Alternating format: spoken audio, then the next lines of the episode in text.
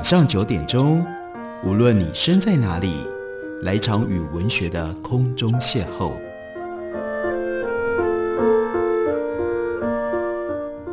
杨照谈书，邀您一同遨游文学世界，认识古今中外的经典之作。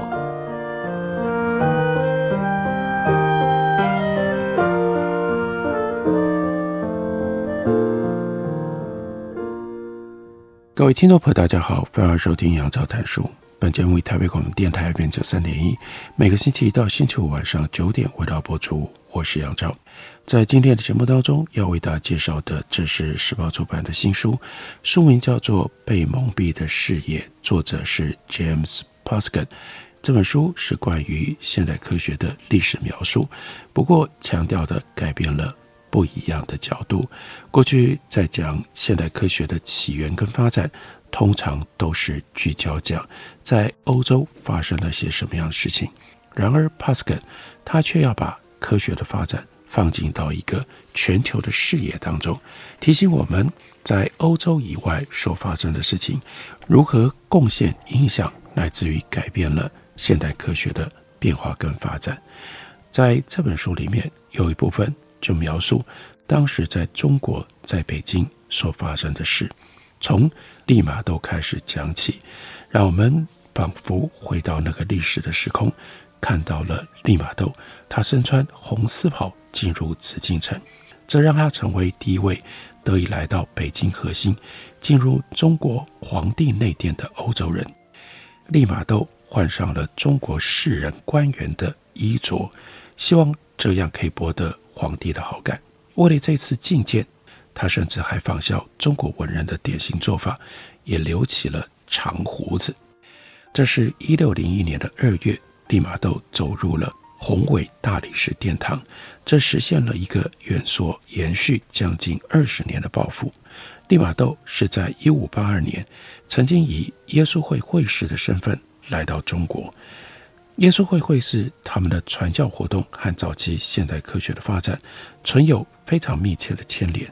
在他们看来，研究天国就是领略神的智慧的一种方式，而这种做法也是基督信仰对于潜在叛逆者影响力的展现。这就是利玛窦推动他在中国传教工作所采取的手法。利玛窦他是一五五二年生于马切拉塔教宗国。一五七零年代早期进入罗马学院就读，追随耶稣会泰斗学者克拉乌学习。在那个时代，当一个天文学家十分令人振奋。哥白尼主张地球绕着太阳转的模型引起了轰动。同时，在一五七二年十一月，天上出现了一颗新星，新的星星进一步挑战了天国完全不会改变的理念。在完成了培训之后，利玛窦就请求加入耶稣会远东布道团。他在一五七七年离开了罗马，前往里斯本，在那里搭船前往中国。那趟旅程花了将近四年，包括一次在印度停靠。利玛窦终于在一五八二年八月抵达了葡萄牙的通商口岸澳门。利玛窦从此之后，他的余生都待在中国，扮演亚洲基督教跟科学发展的重要推手，利玛窦坚信天文学跟数学应该能够协助耶稣会在中国取得立足点。十四世纪中期夺得政权的明朝，长期以来对欧洲访客都十分戒慎警惕。明朝万历皇帝在一五七二年登基，在他统治底下，容许葡萄牙人势力进入到澳门，但是呢，每一年却只允许。几艘船只航向内陆，就像葡萄牙商人、耶稣会会士起初也努力地建立力量。在当时，外国人经常被称为“洋鬼子”，并不受欢迎。利玛窦旅程当中，好几次被监禁起来，房子也被人砸石头。到了最后，利玛窦终于落脚在南方的肇庆市，建立了一处小型的布道会所。不过，就连这个地点，到头来也只是临时的，因为在新的两广总督上任之后，耶稣会就遭到了驱逐。利玛窦判定，为了要保障耶稣会在中国的未来发展，他必须要想办法去朝觐皇上本人。正是抱持的这样的一个心愿，所以利玛窦在一六零一年前往北京。他随身带了形形色色的贡品，其中包括了一幅圣母玛利亚的画像，还有一件镶嵌了珍珠跟玻璃珠的十字架。利玛窦还带了两座机械钟，大的呢是由铁砝码驱动，小的呢是由弹簧提供动力。万历皇帝对那幅画还有那件十字架没有留下好印象，不过他确实喜欢那两座时钟。皇上对于机械钟十分的着迷，称之为自鸣钟。他就命令将其中大型的那座呢安放在御花园里，小的那座摆在他的寝宫。万历转动齿轮压缩弹簧，想要理解机械装置是怎么运作的。然而不久之后，两座时钟都停下来，不再报时。皇帝很不开心，就把利玛窦召回到宫中，要他来修理那两座钟。贡品选得好，两座机械时钟是一路从意大利带来的，你想让皇帝留下了好感。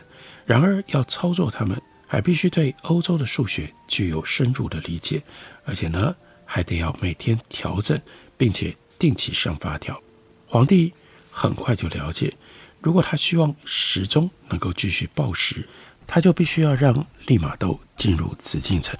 皇帝就吩咐这位耶稣会会士，每一年四次回来维修时钟。为此，皇帝特别恩赐利玛窦可以在北京定居，并且建立了一处教会。利玛窦对于科学的信心发展出好结果。他在一六零五年写信到罗马，他就说天文学跟数学被证实是赢得中国精英青睐的最佳手法。利玛窦在信里解释，由于我的世界地图时钟、天球仪、星盘，以及我从事并教学的其他事项，我争得了举世最伟大数学家的美誉。接下来，他还建议要拓展这项策略，并且说。再也没有比派遣一位擅长占星的神父或者是弟兄来到这处宫廷更有利的了。根据利玛窦所说的，这样会提高我们的声望，让我们得以更自由地进入中国，也确保我们能够获得更高度安全保障，还有行动自由。利玛窦如愿以偿，在往后的五十年当中。耶稣会接连派了大批才华洋溢的天文学家和数学家来到了中国，这就标志着欧洲跟东亚之间更广泛科学知识交流的起点。许多关于天国之本质以及古代知识所扮演之角色的辩论，现在就开始在很不一样的一个环境当中展开，而欧洲和中国研究天文学、数学的曲径也随之开始彼此接触。并且在这个过程当中，相互促进了转变。不久之后，耶稣会会士迎来了他们第一个高层级的叛逆者，那就是徐光启。徐光启在北京教会一六零二年设立之后，没有多久，他就皈依了天主教。徐光启有进士资格，在中国皇权官僚体制底下位列高官。徐光启，耶稣会会士称他为。保禄博士，正是利玛窦希望吸收的那一类皈依者，那是深具影响力的学者，能够在宫廷帮助推广耶稣会会士的理想。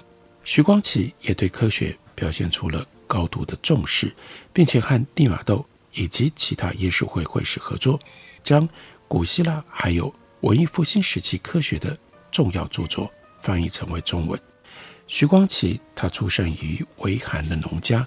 在一处佛教小型寺庙里面读书，随后才进入到了官场，并且逐步的升迁。他在北京和利玛窦合作，完成了欧几里得几何原本的第一部中文译本，将这部欧洲数学最重要的基础古希腊的文本引进到了中国。利玛窦认为，完成欧几里得的译本，就能够进一步扩大耶稣会会士的影响，因为。在中国人当中，数学学科或许比在其他任何的国家都更受到尊重。徐光启跟利玛窦的译本并不是根源自古希腊的原文，而是利玛窦当初在罗马时期的导师克拉乌他所写的拉丁文版本。到这个时候，利玛窦将中国话讲得非常的流利，不过呢，在书写方面他没有足够的信心，所以和徐光启两个人搭档合作。利玛窦把拉丁文口述变成中国话，徐光启就将利玛窦的中国话译文笔写下来，并且改写成典雅的中文语句，来符合儒家学者应该要有的风格。很快的，又有其他的译作相继的推出，包括利玛窦的老师克拉乌，一五九三年他的重要著述叫做《星盘》，到一六一零年。利玛窦去世的时候，古希腊科学的诸多主要的著作，还有好几部中世纪和文艺复兴时期的作品，都已经被翻译成为中文了。接着，Pascal 他特别强调，我们很容易以为这些译本不过是欧洲科学向中国转移的一个插曲，不过实情却要更复杂许多。如何复杂法？为什么这段历史？对于欧洲科学的发展是有意义、有影响的呢？我们休息一会儿，回来继续聊。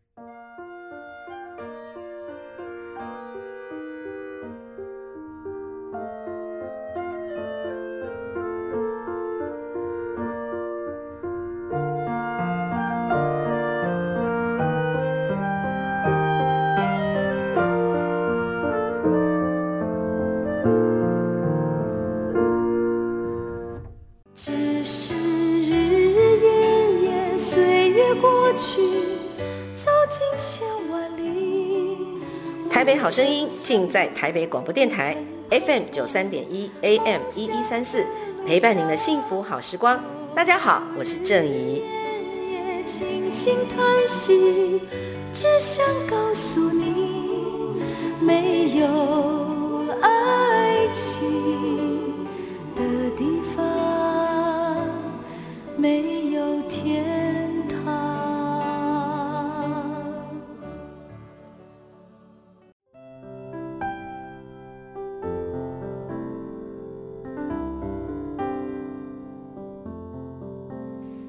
见台北的声音，拥有颗热情的心，有爱与梦想的电台，台北广播 FM 九三点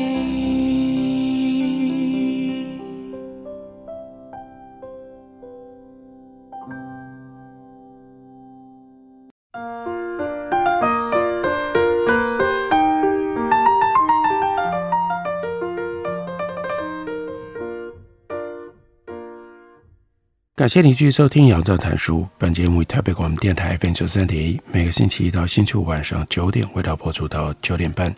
今天为大家介绍的这本书，作者是 James Pascal，书名叫做《被蒙蔽的视野：科学全球发展史的真貌》。前面提到了关于在北京的天文学跟西方的现代科学有了什么样的特别的交错，中间的核心人物包括了利玛窦。包括了徐光启，我们看到中国学者徐光启，他认为和利玛窦合作就能够复兴流失的中国科学世界，就如同欧洲仰赖伊斯兰世界来进入过去，中国或许也必须要仰赖欧洲。徐光启在他的《欧几里得中译本序文》当中，提出了复兴古代知识的愿景。他解释三代而上。为此业者胜，有原原本本失传抄袭之学。接着描述了往前推，推到西元前三世纪之交，中国哲学和数学的鼎盛时期。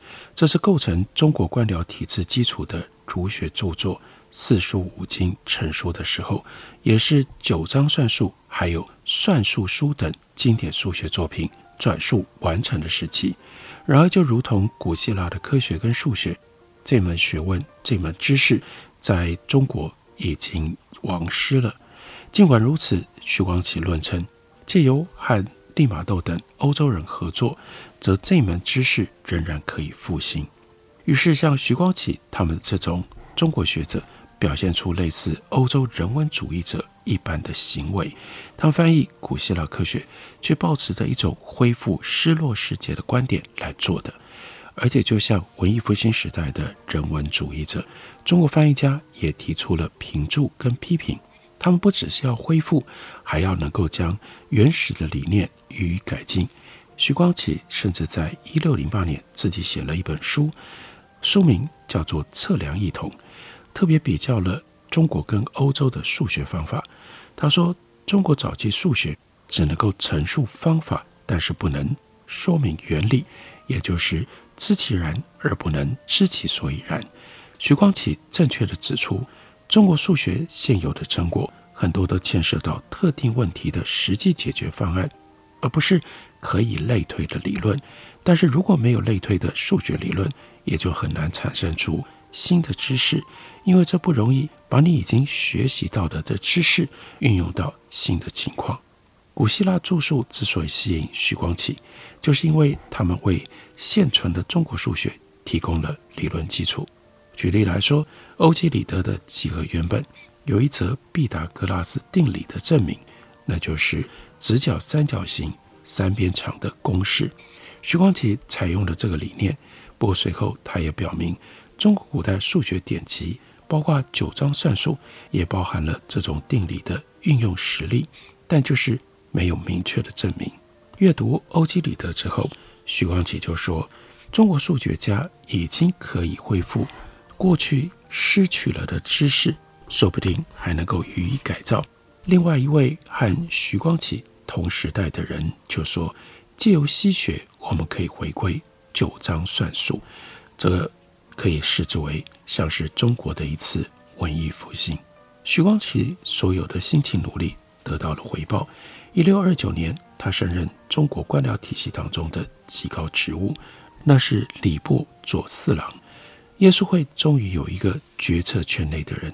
徐光启他所属的部门礼部，就是负责掌管宫廷典礼仪制、宗教活动还有科举考试。礼部还管辖早期现代中国一处非常重要的科学机构，那就是钦天监。一六零一年。利玛窦在日记当中生动描述了那个地方：北京城一侧有一座高山，但依然在北京城墙内。山顶有一片宽敞的台地，非常适合做天文观测。周边环绕古时所搭建的宏伟建筑。这里有一些天文学家，每天晚上坚守岗位，仰观天文事件。无论是出现了流星、火光，或者是彗星等，都要详细向。皇上禀报，就如利玛窦他所记述的，钦天监是一个具有重大政治跟科学意义的机构。在中国，皇帝被视为天子，他的工作就是要居间调和天和地，确保人、自然、宇宙彼此之间的和谐关系。就实际而言，这就意味着皇帝必须要颁行年历。确保重要的宗教节庆还有农耕季节与时俱进，所以历法在中国非常的重要，那是政治权力工具。采行历制成为向皇帝效忠的方式，于是像韩国这样的附庸国尤其很重要，就是要奉行中国的历制。同样的，如果皇帝没有办法准确预测出天文事件，例如，日食月食，他就必须要下诏罪己，因此就弱化了自己的地位。有鉴于此，建立新的朝代，或者有一些具备有高度野心的皇帝，他们会想要改革历制，来巩固他的权位。到了一六二七年，崇祯皇帝登基，他就顾虑到旧历没有能够预测一些重大的天文事件，包括几次日食月食。一六一零年，钦天监没有正确的预测了日食，把发生的时间估错了半小时。接下来，钦天监又有十次预测日食月食失准。按照儒家的哲学，天上的扰动会反映在地上。先前两任皇帝在位时间不长，其中一位甚至登基不到一个月就去世了。北方这个时候有满洲人逼近长城，威胁入侵，所有的这些考量加起来，就让崇祯皇帝他即位了之后，就降旨命令要钦天监重修历法。于是徐光启逮住了这次机会，为充分发挥这个新职的作用，他就恳请皇帝任命由他来领导历制改革。徐光启还说，北京的天文学家必须要向耶稣会的会士学习，而不只是依凭既有的传统。在这个时候，中国历法显然存有一个根本的问题，那就是太阴太阳历，意思是它必须要调和太阳年跟太阴月这两种时段的长度。这种历法以地球绕日运行需要三百六十五天作为太阳年，又以月球绕地球运行大概是二十九天作为太阴月，但麻烦的是，要拿太阴月构成一个太阳年，却找不到良好的组合。十二个太阴月很接近了，但是你依然要在各个不同的时期添加额外的日数，才能够让太阳跟太阴这两边对齐。基于两边结合的历法，总是会随着时间的推移而出现了偏差。因为这样，明朝才越来越难以精准地预测日食、月食等天文事件。这个问题不只是单独发生在中国。一五八二年，教宗 Gregory XIII 要耶稣会会士协助改革欧洲的基督教历法。由于耶稣会会士既是顶尖的天文学家，也是天主教的仆人，他们确实是肩负这项使命的理想人选。这次的改革是由克拉乌，也就是利玛窦在罗马学院时候的恩师来负责领导的。克拉乌整合了最新的数学方法，另外从哥白尼新历表截取了数据，最后便指出 Gregorian Calendar。一直到今天，这种历法在世界许多区域仍然沿用，就像在中国采行 Gregorian Calendar。也是对于天主教会宣誓效忠的方法。许多基督新教国家原先都拒绝采用克拉乌的改革措施，可是后来要到十八世纪才改变态度。耶稣会会士的最高期盼是希望崇祯皇帝在中国也能够采行 Gregorian Calendar，表明这是天主教的范围之一。不过他们失败了。就像当初翻译欧几里得，徐光启也倡议耶稣会天文学能够协助改革历法。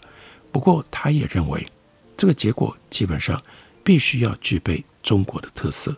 徐光启的说法是，融合西学素材与实质，我们能以中国体系为模铸造成型。他还指出，中国早就仰赖外人，就像文艺复兴时期的欧洲天文学家。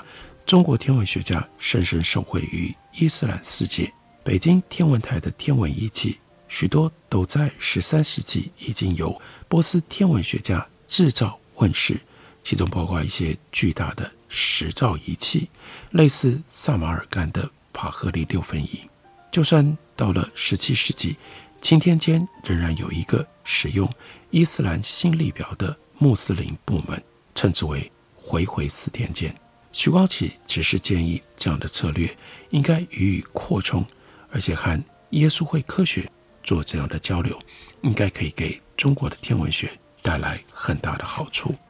所以在这样的情况底下，中国人也就体认到了如今许多历史学家遗忘了的事情，那就是欧洲科学很大一部分其实是伊斯兰的，并且来华西方人全都自称为欧洲人。然而，他们的历书科学却和穆斯林的很雷同。科学革命绝对不只是关乎恢复古代知识，还牵涉到新的观察。我们在中国也看到了这种趋势。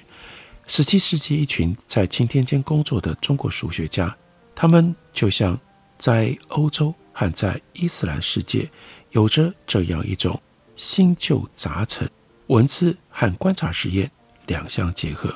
这才是中国科学变化的典型特征。这样的故事非常明显的属于科学全球发展史其中的一部分。把这些部分补起来，James p a s c a 他认为才能够完整的诉说现代科学的发展故事。感谢你的收听，我们明天同一时间再会。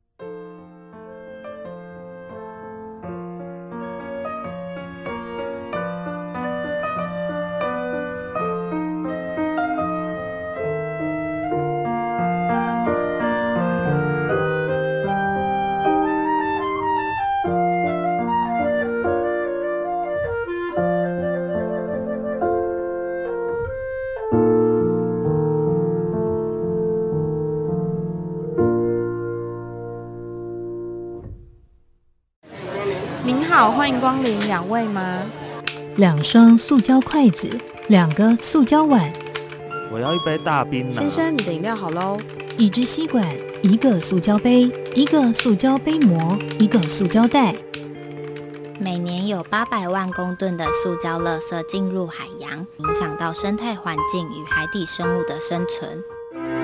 不再使用一次性塑胶用品，减速爱地球，从你我做起。